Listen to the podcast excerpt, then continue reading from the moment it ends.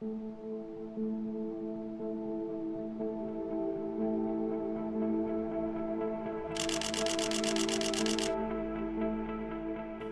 willkommen zur neuesten Episode des Exogen Podcasts. Ja, grüezi. Neues Jahr, äh, neues Wir. Wir haben nämlich uns für etwas entschieden. Und zwar waren wir uns nicht ganz schlüssig, wo wir mit Exogen eigentlich so hinwollen. Wir haben häufig ein bisschen über das gesprochen, das uns gerade beschäftigt hat. Und die letzte Doppelfolge, Episode 5 und 6, äh, falls ihr die nicht gehört habt, sehr empfehlenswert natürlich.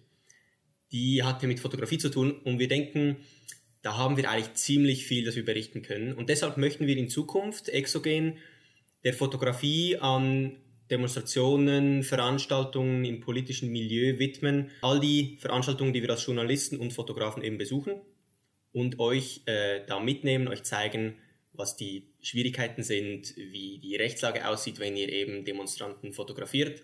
Grob gesagt, das, was wir schon in den letzten Episoden angesprochen haben, aber mit mehr Tiefgang, mit mehr Hintergrundinfo. Äh, es ist so, dass an, natürlich bei diesen Protesten oft das Problem ist, dass die Leute nicht fotografiert werden wollen und ähm, es immer ein bisschen eine Diskrepanz ist, weil ähm, es ja sehr oft diese Livestreamer gibt, die im Grunde von ihrer Szene dann sind. Da lässt man sich gerne nicht nur fotografieren, sondern sogar filmen, wo ja dann auch das gesprochene Wort ähm, dann noch ähm, mit aufgezeichnet wird, wo dann ja auch teilweise Unbeteiligte mit aufgezeichnet werden, die also ähm, da nicht ähm, im Grunde Teilnehmer sind und ähm, das ja eigentlich ähm, noch eher problematisch ist, als eigentlich äh, nur fotografiert zu werden. Aber natürlich, weil viele Protestbewegungen, vor allem jetzt diese Corona-Demonstranten, natürlich die Presse als Feindbild sehen, will man sich da natürlich nicht exponieren, also will von denen nicht ähm, gefilmt bzw. fotografiert werden. Ja, das ist ein großes Problem und deswegen wird man auch sehr oft natürlich angesprochen und dann, oder angefeindet. Ähm, äh, also oft ist es eigentlich nur die Frage dann, ähm, für wen arbeitest du denn? Für wen machst du die Fotos? Da gibt es aber keine wirklich befriedigende Antwort, die man dann liefern kann. Ja, also äh, oftmals ist, wenn man einfach sagt, ja, ich bin freier Journalist, das wird dann oftmals schon hingenommen, weil irgendwie sie freier Journalist für irgendwie unproblematisch halten, wobei eigentlich das ja nichts aussagt. Das sind nun mal aber eben auch die eigenen, also die Szenen internen, die eben streamen und fotografieren, die nennen sich ja alle auch freie oder unabhängige Journalisten. Ja, ähm, äh, oftmals ist aber schon, also man kann schon auch gewisse Feindbilder erkennen. Also jetzt ähm, in Bern zum Beispiel bei dieser ähm, Corona-Demo, da war das so, dass ganz oft die Frage kam, ja, bist du vom Blick? Also Blick und 20 Minuten scheinen da so in der Szene so die, ähm, die Feindbilder Nummer eins zu sein. Woran das liegt, weiß ich jetzt nicht genau, weil ja nun auch durchaus andere Medien in der Schweiz kritisch über die Demos berichtet haben. Äh, vielleicht liegt es auch daran, dass Blick und 20 Minuten einfach das Einzige ist, was die kennen und vielleicht ab und zu doch mal so aus Versehen sozusagen konsumieren und ja, wahrscheinlich ähm, viele andere Medien nicht kennen oder nicht so gut kennen. Gut, ich glaube, es hat auch viel einfach damit zu tun, dass 20 Minuten und Blick eine so große oder eine, eine hohe Auflagestärke haben. Die sind wirklich halt der Inbegriff von Massenmedien und es geht immer um Massenmedien, wenn wir von diesem Feindbild sprechen. Denen ist, glaube ich, gar nicht so bewusst, dass eben zum Beispiel der Tagi und 20 Minuten eigentlich beide zu Tamedia gehören und eigentlich Tamedia dann das Massenmedium ist. Soweit denken die oder sehen die gar nicht von außen. Aber dieses äh, Anfeinden, genau diese, diese Gespräche, die können äh, manchmal eben auch weitergehen, die lassen sich dann nicht immer mit Ich bin freier Journalist zufriedenstellen, und dann kann es eben auch ein bisschen unangenehm werden. Du hast Bern genannt als Beispiel, da gab es diesen älteren Herrn, der hat sich dann schon ziemlich chauffiert über dich. Ja, es ist auch oft so, dass, also er hat sich ja vor allem dann über das, ähm, das große Objektiv das war ihm irgendwie, das war ihm irgendwie unheimlich. Also dieses 70 bis 200er, was ja nun, was heißt groß, also es gibt ja durchaus noch größere, aber ähm, das äh, habe ich also oft erlebt, dass das irgendwie so das ist, dass die ähm, Leute dann denken, ja, man würde mit so einem großen Objektiv jetzt Porträtaufnahmen machen, also wirklich Einzelaufnahmen. Äh, letztendlich äh, ist ja so ein Objektiv trotzdem noch dafür da, um irgendwie eine Situation zu äh, fotografieren, die irgendwie in etwas weiter weg ist. Wenn wir an Demonstrationen gehen, dann versuchen wir ja eigentlich ein Stück weit den Zeitgeist einzufangen. Wir wollen sehen, was bewegt die Menschen, das heißt, uns interessieren die Transparente, uns interessiert aber eben auch die ganze Bewegung und dann ist es eigentlich oder würde es für uns gar keinen Sinn ergeben, einzelne Protagonisten abzufotografieren. Uns interessiert das große Ganze. Ich fotografiere aber dennoch auch manchmal natürlich Personen mit ein bisschen äh, also ich lege teilweise auch meinen Fokus auf eine Person ganz speziell, weil sie sich jetzt eben exponiert. Ähm, ebenfalls ein Beispiel aus Bern.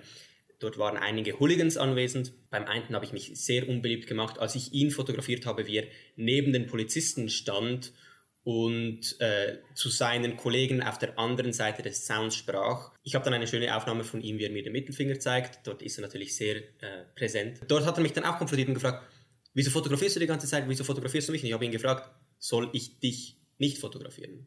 Aber darauf ist er nicht weiter eingegangen. Wenn er mir gesagt hätte, er will nicht auf dem Bild sein, hätte ich vielleicht, ich hätte nicht müssen, aber hätte ich mich zurückgezogen.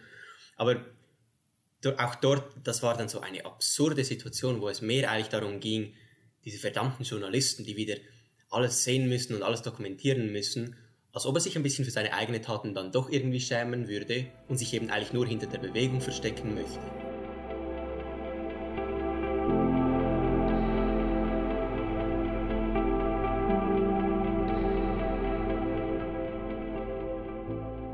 Ja, was natürlich auch sehr oft kommt, ist dann der Vorwurf, ja, äh, bist du von der Antifa? Also das ist ja so das große äh, Feindbild der Szene und die vermuten ja überall äh, hinter allem und jedem die Antifa, also auch in den in diesen Chatgruppen, wenn da mal jemand auch nur ein bisschen kritisch ist, nur eine kritische Frage stellt, dann wird er sofort als Antifa oder als Troll ähm, bezeichnet. Also das ist so ein total großes Feindbild. Irgendwie ist es auch ein bisschen entlarvend, weil eigentlich jemand, der ähm, die Antifa, was auch immer das überhaupt sein soll, also letztendlich ähm, gibt es die ja gar nicht als Organisation, so wie die sich das vorstellen.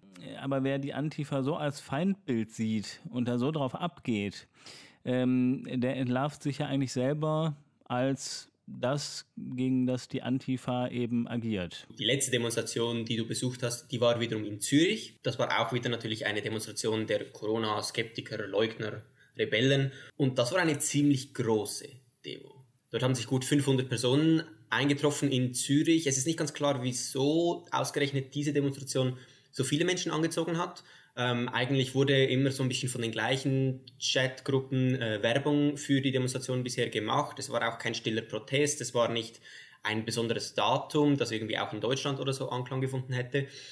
Aber dieser große Auflauf und dann eben als Folge davon die komplett überforderte Polizei, die wirklich als Minderheit präsent war, das hat schon nochmal ein anderes Feeling, eben auch gegenüber Journalisten dann geweckt, gezeigt. Ja, es waren wirklich auch ähm, sehr wenige da, ähm, sehr wenige Journalist Journalisten. Sonst sieht man ja immer ähm, irgendwelche äh, Leute von, von Keystone ähm, oder man sieht ähm, irgendwie die Lokalfernsehsender, da zumindest irgendwie Tele Zürich oder, oder Tele Top oder irgendwie sowas.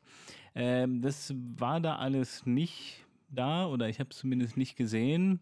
Es gab schon vereinzelt Fotografen, die, wo ich einschätze, dass die nicht zu der Szene gehören, weil die sind ja sowieso mehr so auf ähm, am Streamen. Also die wollen ja immer bewegte Bilder, die wollen ja eben auch die, ähm, ja, im Grunde die Situation jetzt wirklich so in Bild und Ton ähm, einfangen und das möglichst auch so wirklich durchgehend. Die wollen eigentlich das Gleiche wie wir, wie wir vorhin angesprochen haben. Die wollen den Moment eben nicht einzelne Protagonisten, nur um nochmal das kurz anzusprechen. Genau. Es geht genau. auch uns eigentlich darum, die Bewegung zu zeigen. Aber die machen das eben anders. Also sie haben eben wirklich so das Bedürfnis, dann da wirklich ähm, komplette Streams, also auch wirklich ohne Unterbrechung, ähm, da komplette Streams zu liefern, die ich mir auch manchmal anschaue, ähm, dann nach solchen Demos, ähm, die ich aber dann immer ein bisschen ermüdend finde, weil da natürlich auch über sehr lange Zeiträume dann irgendwie nichts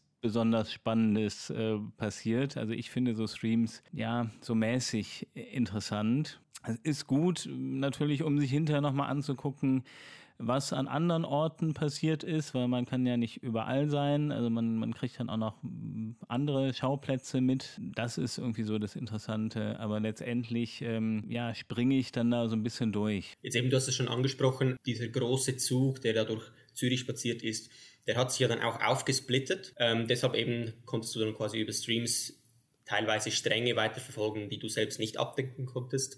Und du hast dann aber auch beschrieben mir, dass du dann stückweise ohne Polizei mit diesen Corona-Rebellen unterwegs warst. Beschreib mal das Gefühl in diesen Momenten. Weil das finde ich eben das zeigt dieses Feindbildjournalismus und was das dann auf die Menschen auswirkt, ohne dass sie es unbedingt zeigen. Ja, also es war ähm, bei diesem Spaziergang, bei dieser letzten Kundgebung oder Versammlung. Also ich bin nicht wirklich oder eigentlich nur einmal so, so ein bisschen angefeindet worden, wirklich verbal, aber man spürt schon irgendwie so eine, so eine Feindseligkeit. Also man, man spürt die, die, diese Blicke und ähm, weil man ist natürlich durch die Maske zu, ähm, zu erkennen natürlich schon, dass man nicht zu denen gehört. Es haben vereinzelt auch welche von denen eine Maske getragen tatsächlich, ähm, also entweder mit diesem roten Kreuz drauf oder auch ohne. Aber eben, wenn man dann eine Kamera dabei hat, also irgendwie eine professionelle Kamera, dann ja, dann denken sie sich natürlich, das ist ein Journalist und dann wird sehr feindlich oder feindselig geschaut. Ähm, und es war dann zum Beispiel, als dieser eine Teil von diesem Spaziergang, eben es waren ja dann zwei oder teilweise sogar drei Gruppen, ähm, und dieser eine Teil ist dann ähm, so etwa 150 bis 200 Leute, ist dann durchs Niederdorf gezogen. Und da war dann wirklich das komplette Niederdorf durch. Kein einziger Polizist zu sehen. Und äh, ja, da habe ich mir dann schon gedacht, ähm, was passiert jetzt, wenn, wenn ich da jetzt irgendwie angegriffen werde oder so? Wie lang geht das dann, bis da jemand kommt, bis da jemand einschreitet? Ich nehme mal an, dass natürlich selbst von den Leuten letztendlich auch Leute äh, reagieren würden und sogar eingreifen würden. Aber eben, das weiß man nicht und man fühlt sich dann in dem Moment natürlich schon sicherer, wenn da irgendwie Polizeipräsenz ist, auch wenn die natürlich oftmals auch nicht wirklich schnell und gut reagiert. Aber sie schreckt natürlich die Leute ab. Das ist ja einfach, es geht ja um die Abschreckungswirkung. Es geht ja noch nicht mal darum, dass die dann wirklich eingreifen müssen, weil wenn die Polizei da irgendwo ist, dann ähm, ja, dann haben die Leute natürlich einfach Hemmungen und haben natürlich irgendwie äh, ein bisschen Angst, äh, ja, da irgendwas zu unternehmen. Dieses Maskentragen, das entlarvt die Journalistinnen und Journalisten eben wirklich auch äh, an diesen Demonstrationen. Anfangs 2020, als die Bewegung noch relativ klein oder überschaubar war, ähm, beispielsweise ähm, auf dem Sechseleutenplatz sich versammelte, da fand ich das eigentlich noch amüsant, weil wenn ich eine Maske trug, dann wurde ich eben darauf angesprochen und damals lag mir ja auch viel daran, also das Gespräch zu führen mit diesen Menschen. Ich wollte wissen, was bewegt sie dazu, hier zu demonstrieren und ich bin davon überzeugt, dass ich da wirklich auch vieles über die Szene gelernt habe, ähm, das bis heute noch seine Richtigkeit hat. Aber gleichzeitig bin ich es müde, auf Grund dieser Maske auch immer so schnell entlarvt zu werden. Ich kann nicht mich äh, mit einem Strom von Menschen mitbewegen, ohne dass alle realisieren, das ist ein Journalist. Ähm, Im Unterschied zu dir bin ich ja eher mit einer kleinen Kamera unterwegs, einem kleinen Objektiv. Also ich versuche schon eigentlich mich so ein bisschen im Hintergrund aufzuhalten und dann eigentlich eben auch durch wirklich eine physische Nähe zu den Personen spannende Aufnahmen zu machen. Das heißt mit einem weitwinkligen Objektiv. Dass ich dann aber eben eine Maske trage, das hat in der Vergangenheit immer wieder dazu geführt, dass sich dann Leute eben abdrehen, dass Leute anderen sagen, hey, da fotografiert dich gerade einer. und der ist garantiert Journalist, der trägt eine Maske, der ist einer von den anderen. So spannend, dass die Maske eigentlich die Arbeit anfangs der Bewegung gemacht hat, so mühsam macht sie sie jetzt. Ja, das ist ein großes Problem, ähm, dass natürlich die Szene da, ähm, also anfangs ähm, haben sie eigentlich noch, hatte ich das Gefühl, nicht so feindselig drauf reagiert. Es war da eher noch so, dass sie einen dann irgendwie bekehren wollten und erzählt haben, ja, die Maske, das ist doch ungesund und das ist auch gesundheitsschädlich und das ist doch, ähm, das ist doch schlecht, man kann doch die Leute gar nicht mehr, man kann die Leute doch gar nicht mehr sehen, die, die, die Gestik oder, oder die Mimik äh, nicht mehr sehen und ähm, das das schafft ja so eine, so eine Distanz und so zwischen den Menschen. Also es war eher noch so ein bisschen das, das Missionarische, was aber wirklich auch noch irgendwie gut gemeint war. Das habe ich jetzt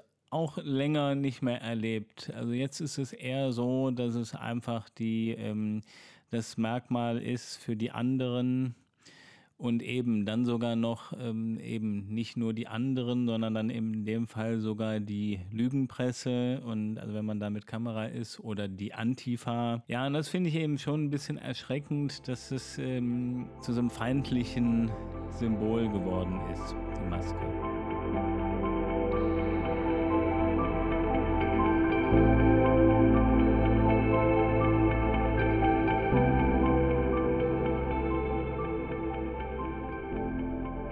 Haben sich ganz klar die Fronten verhärtet und die Szene hat sich jetzt eigentlich abgekapselt von der Gesellschaft, wenn man so will. Ähm, sie lässt jetzt eben auch den Austausch nicht mehr, nicht mehr geschehen und eigentlich ist es nur bedingt nachvollziehbar, weil so, so sehr wir eben auch als Massenmedien oder Lügenpresse ein Feindbild darstellen, haben wir immer auch eine Plattform geboten.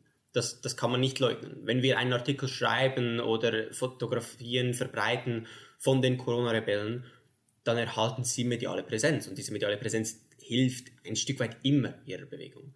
Selbst wenn der Text dann die Bewegung versucht, zu niederträchtig auch manchmal äh, als, als Kindergeburtstag abzutun, in vielen Fällen wird das dann eben eigentlich gar nicht so sehr gemacht. Und in den meisten Fällen steht man denen dann mit dieser gefakten Neutralität gegenüber, die als journalistisches Gebot aber immer ein bisschen falsch verstanden wird. Daraus hat sich jetzt ergeben, dass die Fotografen, Fotografinnen, Journalistinnen, Journalisten an diesen Demonstrationen gar keinen Zugang mehr haben zu den Rebellen, Leugnern. Und das finde ich eigentlich das Fatale. Sie, Sie wollen ja Skeptiker genannt werden. Ne? Ähm, gegen Corona-Leugner, gegen den Begriff haben Sie ja was.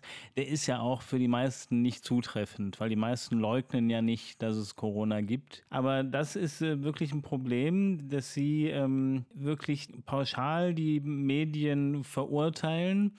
Andererseits aber wieder in Ihren Chatgruppen, aber auch ähm, dann doch Beiträge teilen, oftmals sogar unkommentiert. Also ähm, dann nicht dazu schreiben, das ist ja irgendwie wieder, wieder Lügenpresse oder so, sondern wirklich unkommentiert das einfach teilen, dass die Leute das lesen können, sich ihre eigenen Gedanken dazu machen können. Andererseits ist es aber so, dass sie sogar auch erkennen, dass ihnen das was bringt, äh, diese Medienpräsenz, äh, dass dann teilweise dann sogar dann geschrieben wird in den Kommentaren, ja, das ist ja, ähm, selbst wenn der dann Ihrer Meinung nach tendenziös ist, der Bericht.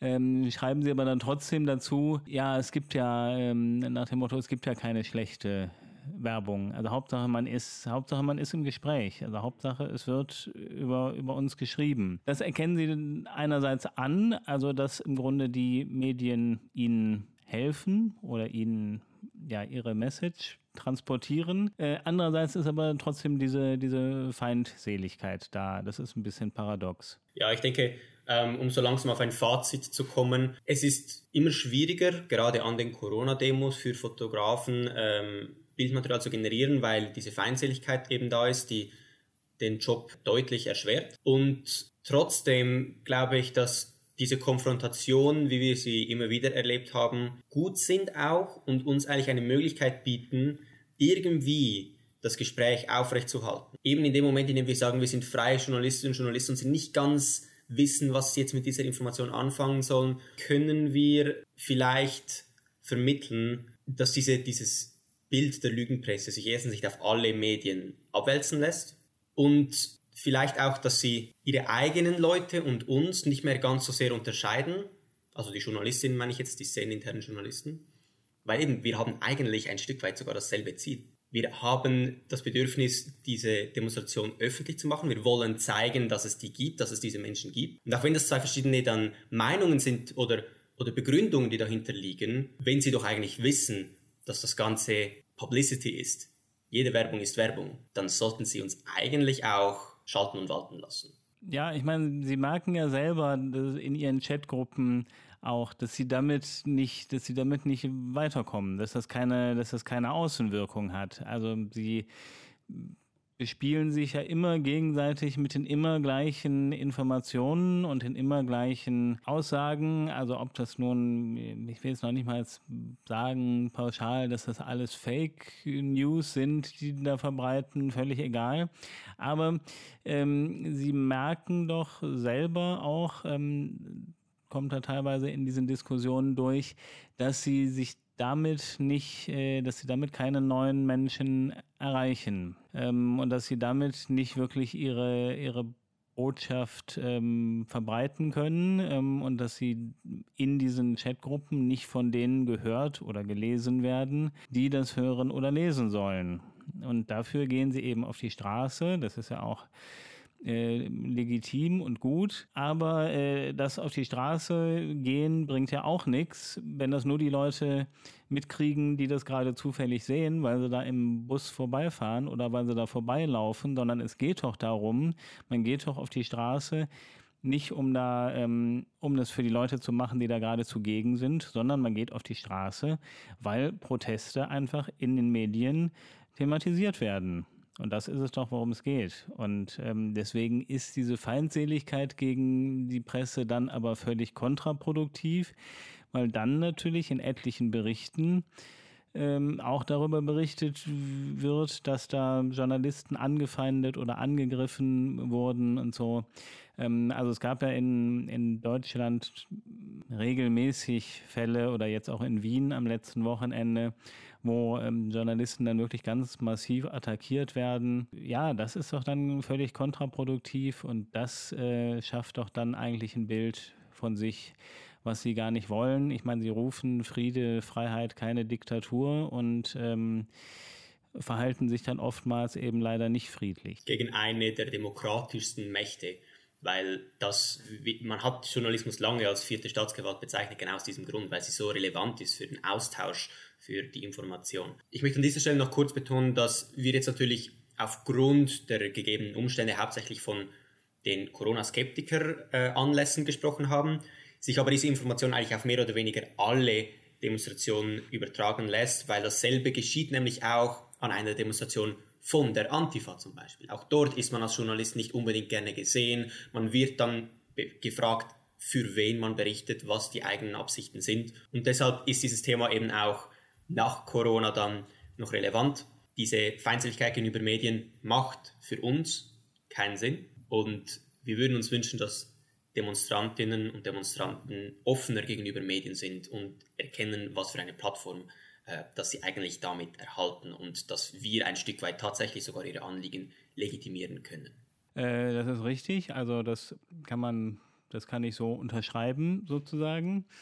Ähm, ja, es ist ähm, schon natürlich bei Protesten der, der linken Szene, ja, ist die Feindseligkeit oder die Skepsis eine andere. Also ich würde dann gar nicht unbedingt von Feindseligkeit sprechen. Ähm, es ist eher eine, eine gewisse Skepsis. Und es gibt da natürlich eben das Problem, dass, äh, genau wie es das andersrum natürlich auch gibt, dass ähm, da Fotos gemacht werden, äh, also Porträtaufnahmen, wo dann ähm, die Leute letztendlich hinterher dann sogar mit, mit Namen und so teilweise, also die werden dann identifiziert von den, den Szenekennern der, der Gegenseite und ja, dann wird das so steckbriefartig sozusagen ähm, publiziert. Das ist natürlich durchaus problematisch und das Problem gibt es natürlich auf beiden Seiten. Also es gibt ja dann sozusagen die Antifa-Arbeit und die Anti-Antifa-Arbeit. Und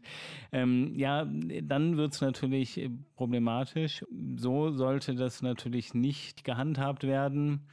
Ähm, eben, und ich muss aber eben sagen, für mich sind diese Porträtaufnahmen, also ich mache das auch nicht, weil es eben uninteressant ist, weil man damit in den meisten Fällen ja äh, keine Situation einfangen kann. Also wenn ich einen einzelnen Menschen fotografiere, dann, ähm, dann habe ich da ähm, keine Situation oder keine Aussage, die in Zusammenhang mit dem Protest steht, eingefangen, es sei denn, die Person hat jetzt irgendwie ein Transparent oder so.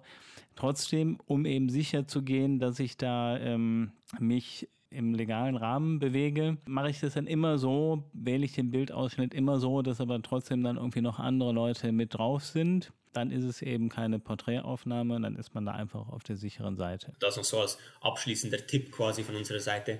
Ich glaube, das war's mit dieser Folge. Ähm, vielen Dank fürs Zuhören. Wir hoffen, ihr habt etwas dazugelernt oder zumindest ein paar neue Eindrücke sammeln können. Wir werden, wie ihr am Anfang gehört habt, weiterhin viel über Fotografie für euch berichten, podcasten. Und es würde uns natürlich freuen, wenn ihr uns auch auf Steady unterstützt, denn damit helft ihr uns dabei, die Kosten für die Produktion dieser Podcasts zu begleichen. Ja, und beim nächsten Mal ähm, würden wir natürlich auch auf Wünsche eingehen, wenn, wenn da Wünsche geäußert werden auf Steady dann ähm, können wir natürlich auch, ähm, also wir wollen schon beim Bereich Fotografie bleiben, aber wenn dann viele oder mehrere Leute sich wünschen, dass wir da zum Beispiel mal mehr über technische Sachen sprechen, dann können wir das natürlich auch machen.